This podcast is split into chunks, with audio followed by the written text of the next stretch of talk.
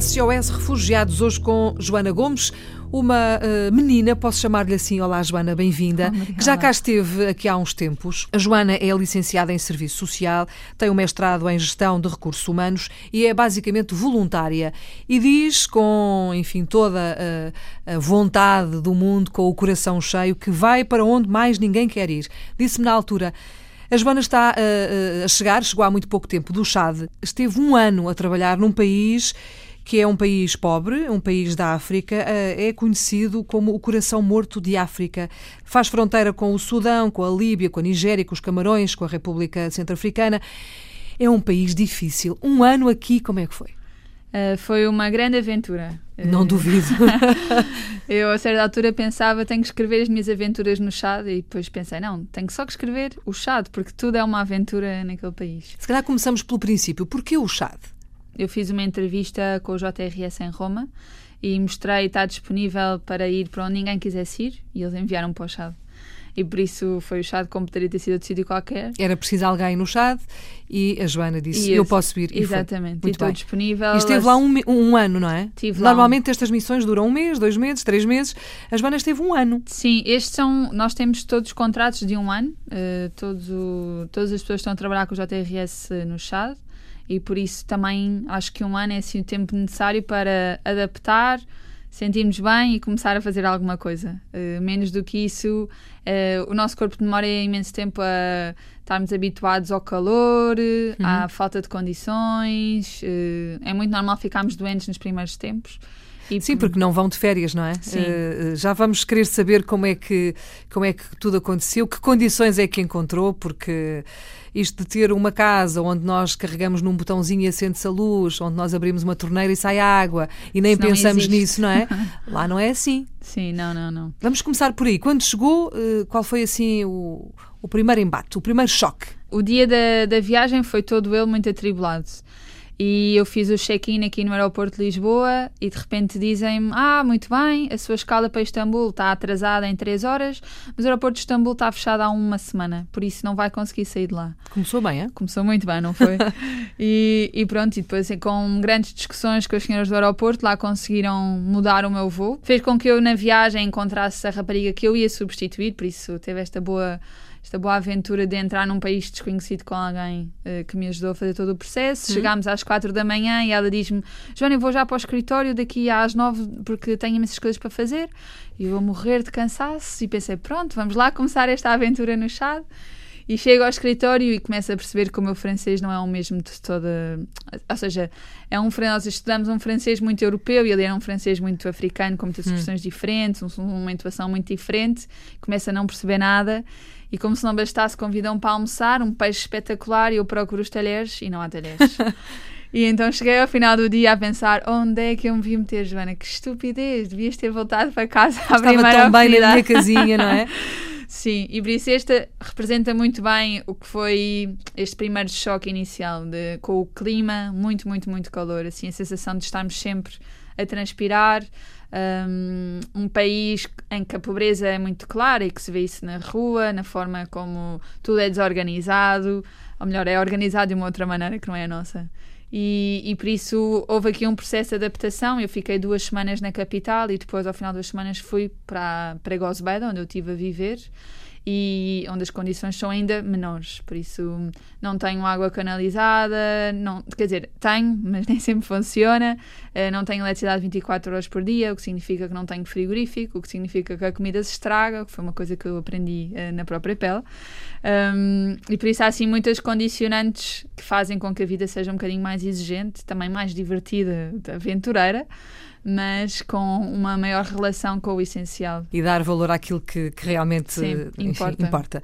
Uh, a Joana foi, já o disse, através do JRS, o Serviço Jesuíta aos Refugiados, no Chad, uhum. e esteve um ano. Uhum. E esteve a trabalhar num campo de refugiados, é isso? Eu estive a coordenar os projetos JRS em dois campos de refugiados uhum. e uma aldeia. Uh, um dos campos tem 20 mil pessoas, o outro tem 33 mil, é o segundo maior campo a este do Chad e o outro é um projeto piloto em que é uma mistura entre a aldeia de locais com refugiados e por isso tem cerca de mil refugiados, assim mais pequenino.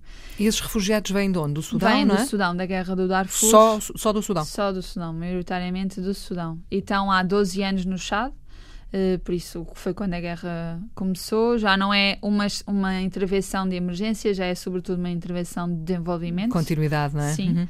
E por isso os nossos projetos também vão muito nessa, nessa direção. Nós temos. Estive a desenvolver seis projetos ao longo do ano. O grande projeto é o projeto de educação. O JRS está a coordenar toda a educação nestes 12 campos e por isso significa que temos a nossa responsabilidade o pré-escolar, o primário, o segundo ciclo e os vários níveis de educação. Eu tenho, por exemplo, 16 mil alunos nestas, nestas várias escolas e com isto todos os professores que são também eles refugiados, a quem damos formação. Uh, depois temos um outro projeto de educação não formal, Uh, oferecemos cursos de inglês, francês informática a alunos que acabam o secundário, porque infelizmente não há resposta, não há emprego, as bolsas uhum. para ir para a, para a universidade são muito pouquinhas. Depois temos um projeto de proteção de crianças, crianças órfãs, crianças abandonadas, que os pais não têm condições ou os pais não sabem levar ao centro de saúde. Temos um outro projeto com uh, capacitação de mulheres. As mulheres são quem faz tudo, tomam conta da casa, dos filhos, trabalham, cultivam mas são as que têm menos escolaridade e por isso temos este projeto onde procuramos trabalhar a educação, um curso de alfabetização, juntamente com a possibilidade de lhes dar eh, competências e oportunidade de terem pequenos negócios que depois revertam em dinheiro para elas mesmas. E temos ainda um projeto de gestão menstrual. É um tabu muito grande entre as raparigas e as, os, as famílias. Uma realidade onde existe ainda o casamento uh, infantil, o casamento forçado, muito à volta de todo este não tema. Não consentido, não é? Não, sim, sim. não escolhido. Exatamente, e por isso tentamos uh, abordar muito estas questões menstruais, até porque as escolas não têm todas as condições para as raparigas se sentirem confortáveis durante este tempo, o que significa faltar à, à escola num mês durante uma semana, ao final de um ano isto é muito tempo, e por uhum. isso tentar procurar uma forma de manter as raparigas nas escolas, independentemente de tudo. Como é, como é que se consegue, eh, enfim, virar para esses lados todos? São tantas pontas soltas, não é? Como é que o dia só tem 24 horas? Quantas Sim. pessoas são? Eu estou a gerir uma equipa de 20 pessoas, não são muitas, uh, é ali na medida justa, mas são, é uma equipa muito dedicada e muito, com muita vontade de fazer, muito disponível. E são de onde? São todos do Chad, eh, que também ao início foi um desafio muito interessante, porque há todo um um esquema mental e cultural muito diferente. Por exemplo, agora há pouco tempo morreu a mãe do financeiro e alguém vem ter comigo e dizia: Joana, estamos aqui a recolher dinheiro, pensámos em 2 mil francos. E eu vir, mas não estou a perceber a relação entre morrer um familiar e estarmos a recolher dinheiro. Ah, é porque aqui no Chad, quando morre alguém, o funeral é em casa da família e por isso tem que se pagar a comida, a alimentação a todas as pessoas que vierem para o funeral. E por isso há assim todo um contexto cultural também muito diferente. Mas é graças a esta equipa também que é possível todo este trabalho. Um trabalho que durou um ano, mas que está longe de estar concluído, obviamente. E é por isso que a Joana vai voltar, não é? Sim. Basicamente é isto. É, basicamente. Apesar de não ter água canalizada, de não ter luz, de ter a comida muito, enfim, limitada, não é como cá, não é? O que é que se come? O que é que a Joana come lá? Eu lá estou muito sujeita ao que se cultiva na época. Há sempre tomate, eh, há assim legumes, vários legumes, mas por exemplo, depois uma maçã custa um euro, uma laranja custa um euro, porque é tudo importado. Uhum. Eu deixei de comer carne porque os animais são mortos assim na rua e postos. Uh, ao ar para serem vendidos e por isso com imenso calor há imensas moscas. Fez muito bem. Depois é interior, por isso também não há peixe. Um, na altura das chuvas, as ruas são, são cortadas porque se criam rios uh, e por isso há menos comida ainda.